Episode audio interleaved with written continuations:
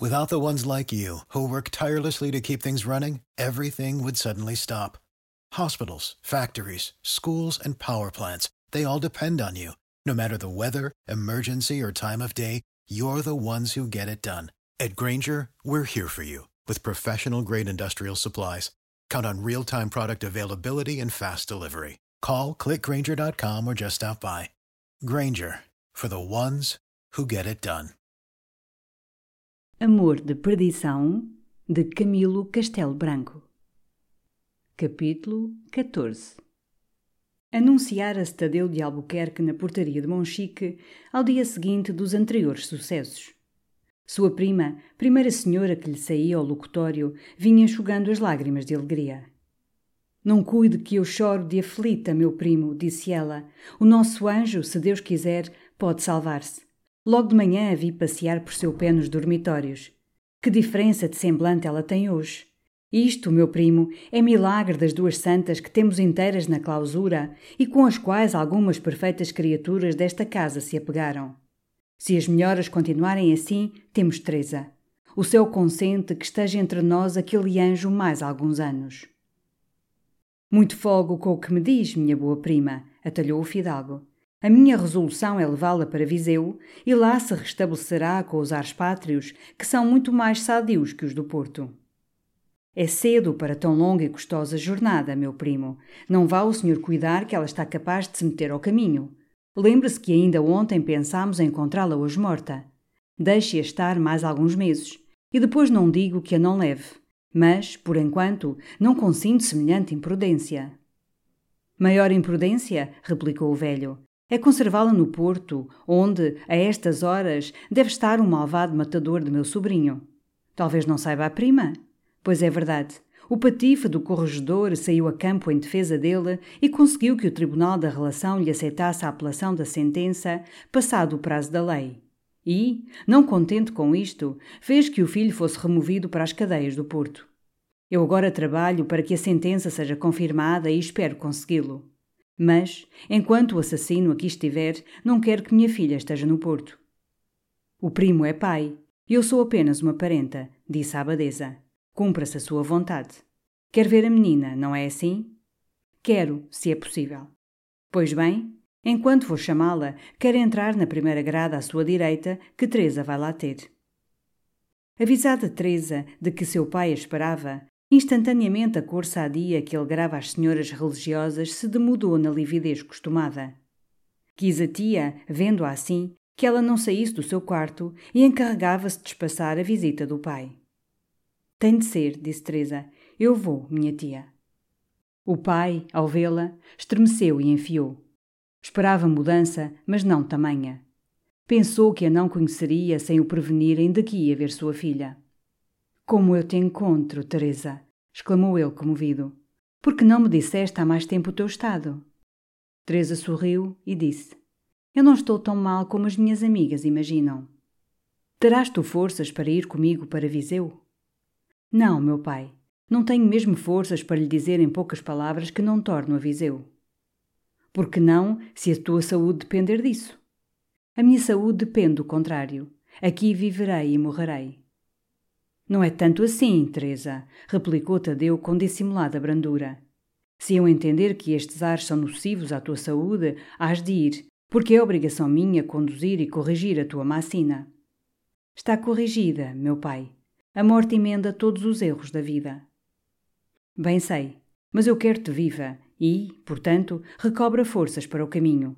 Logo que tiveres meio-dia de jornada, verás como a saúde volta como por milagre. Não vou, meu pai. Não vais? exclamou, irritado, o velho, lançando às grades as mãos trementes de ira. Separam-nos esses ferros a que meu pai se encosta e para sempre nos separam. E as leis? Cuidas tu que eu não tenho direitos legítimos para te obrigar a sair do convento? Não sabes que tens apenas 18 anos? Sei que tenho 18 anos. As leis não sei quais são, nem me incomoda a minha ignorância. Se pode ser que mão violenta venha arrancar-me daqui, Convença-se, meu pai, de que essa mão há de encontrar um cadáver. Depois, o que quiserem de mim. Enquanto, porém, eu puder dizer que não vou, juro-lhe que não vou, meu pai. Sei o que é, bramiu o velho. Já sabes que o assassino está no porto? Sei, sim, senhor. Ainda o dizes sem vergonha, nem horror de ti mesma. Ainda. Meu pai, interrompeu Teresa. Não posso continuar a ouvi-lo porque me sinto mal. Dê-me licença e vingue-se como puder. A minha glória neste longo martírio seria uma forca levantada ao lado da do assassino.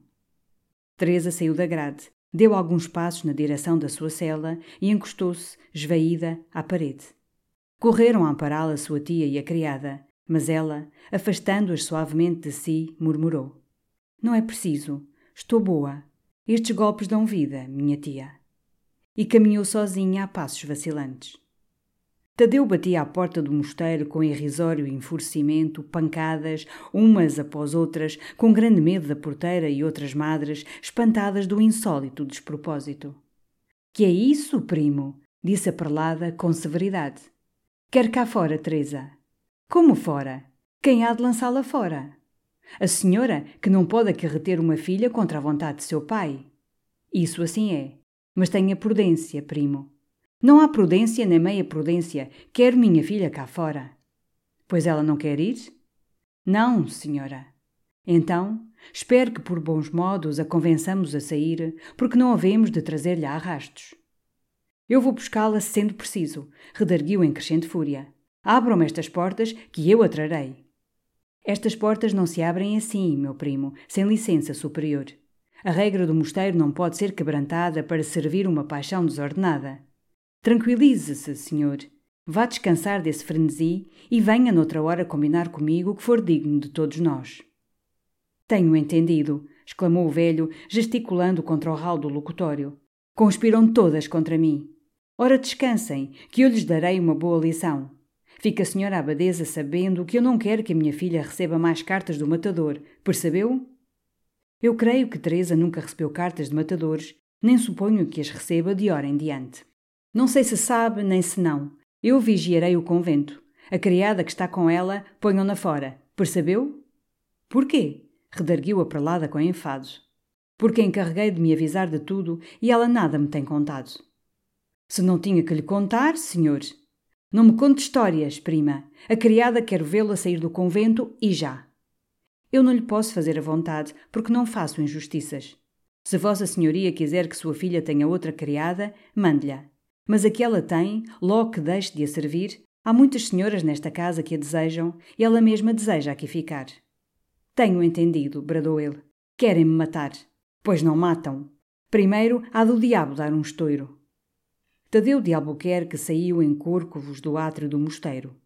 Era hedionda aquela raiva que lhe contraía as faces encorreadas, revendo suor e sangue aos olhos acovados. Apresentou-se ao intendente da polícia pedindo providências para que se lhe entregasse sua filha. O intendente respondeu que ele não solicitava competentemente tais providências. Instou para que o carcereiro da cadeia não deixasse sair alguma carta de um assassino vindo da comarca de Viseu por nome Simão Botelho. O intendente disse que não podia, sem motivos concernentes a devassas, obstar a que o preso escrevesse a quem quer que fosse. Reduplicada a fúria, foi dali ao corregedor do Porto com os mesmos requerimentos, em tom arrogante. O corregedor, particular amigo de Domingos Botelho, despediu com enfado o importuno, dizendo-lhe que a velhice sem juízo era causa tão de riso como de lástima. Esteve então a pique de perder-se a cabeça de Tadeu de Albuquerque. Andava e desandava as ruas do Porto, sem atinar com uma saída digna da sua prosápia vingança. No dia seguinte, bateu à porta de alguns desembargadores e achava-os mais inclinados à clemência que à justiça a respeito de Simão Botelho. Um deles, amigo de infância de Dona Rita Preciosa e implorado por ela, falou assim ao senhor de Fidalgo. Em pouco está o ser homicida, Sr. Albuquerque. Quantas mortes teria Vossa Senhoria hoje feito se alguns adversários se opusessem à sua cólera? Esse infeliz moço, contra quem o senhor solicita desvaradas violências, conserva a honra na altura da sua imensa desgraça. Abandonou-o o pai, deixando-o condenar à forca. E ele, da sua extrema degradação, nunca fez sair um grito suplicante de misericórdia. Um estranho lhe esmolou a subsistência de oito meses de cárcere e ele aceitou a esmola, que era honra para si e para quem lhe dava. Hoje fui eu ver esse desgraçado filho de uma senhora que eu conheci no passo, sentado ao lado dos reis. Achei-o vestido de baiatão e pano pedrez. Perguntei-lhe se assim estava desprovido de fato.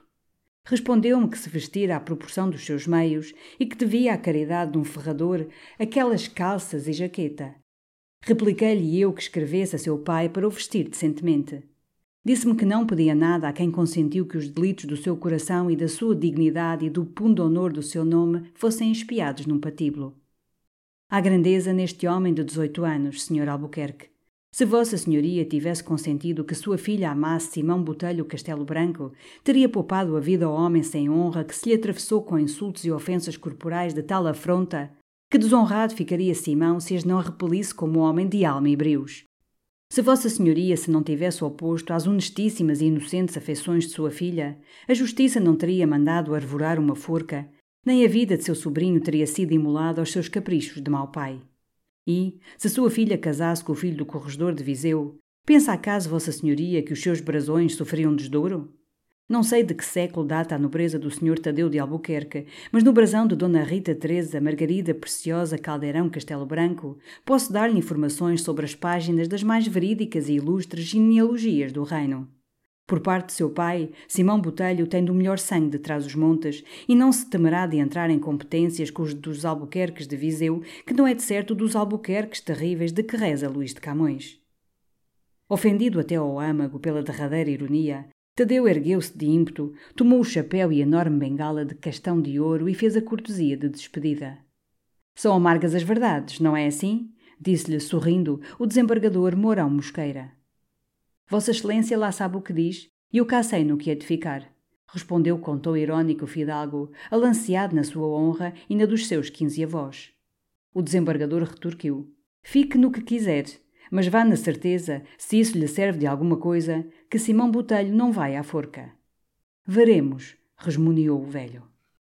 When you need mealtime inspiration, it's worth shopping Kroger, where you'll find over 30,000 mouth-watering choices that excite your inner foodie. And no matter what tasty choice you make, you'll enjoy our everyday low prices, plus extra ways to save, like digital coupons worth over $600 each week. You can also save up to $1 off per gallon at the pump with fuel points. More savings and more inspiring flavors make shopping Kroger worth it every time. Kroger, fresh for everyone. Fuel restrictions apply.